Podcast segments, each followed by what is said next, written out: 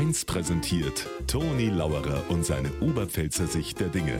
Immer werktags kurz vor 1 im Regionalprogramm für Niederbayern und die Oberpfalz auf Bayern 1. Katastrophe, Skandal, Wahnsinn.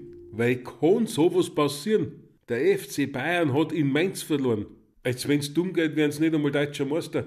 Jetzt ist natürlich wieder die Stunde der Fachleute, der Analysten. Warum, wieso, was ist die Ursache dieser Niederlage?